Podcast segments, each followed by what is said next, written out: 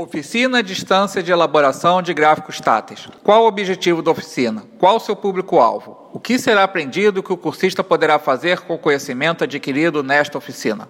Neste episódio do quadro Explicando a Oficina em AD, estas questões serão respondidas pelo conteudista Tiago Duarte, professor de Braille e que está na coordenação do curso técnico de revisão de textos em Braille, o qual desde já agradecemos a participação da Coordenação de Educação à Distância do Instituto Benjamin Constant. Eu sou Jorge Oliveira e este é o Fala CA de BC. Fala CA BC. Áudio conhecimento de qualidade.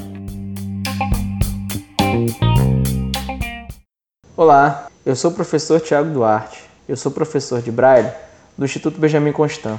Atualmente, eu estou na coordenação do curso técnico de revisão de textos em Braille. E hoje eu estou aqui para apresentar para vocês a oficina de elaboração de gráficos táteis. O objetivo da oficina é formar pessoas, tanto na área da educação quanto na área técnica, para operar o programa Monet e exportar para o Braille Fácil gráficos táteis para serem lidos por pessoas com deficiência visual.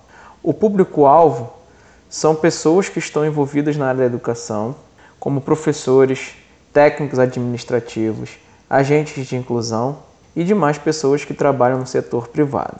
O cursista ele vai aprender as ferramentas básicas do programa, as ferramentas avançadas, ele vai aprender a exportar figuras, a importar desenhos e texturizá-los e também a elaborar gráficos tanto de barra quanto de setor. O cursista, com esse conhecimento, ele vai poder adaptar material para o sistema Braille, vai poder produzir material para sala de aula, assim como diversas aplicações que o próprio cursista vai poder desenvolver a partir do que for aprendido no curso. Ok? Eu espero vocês e até lá!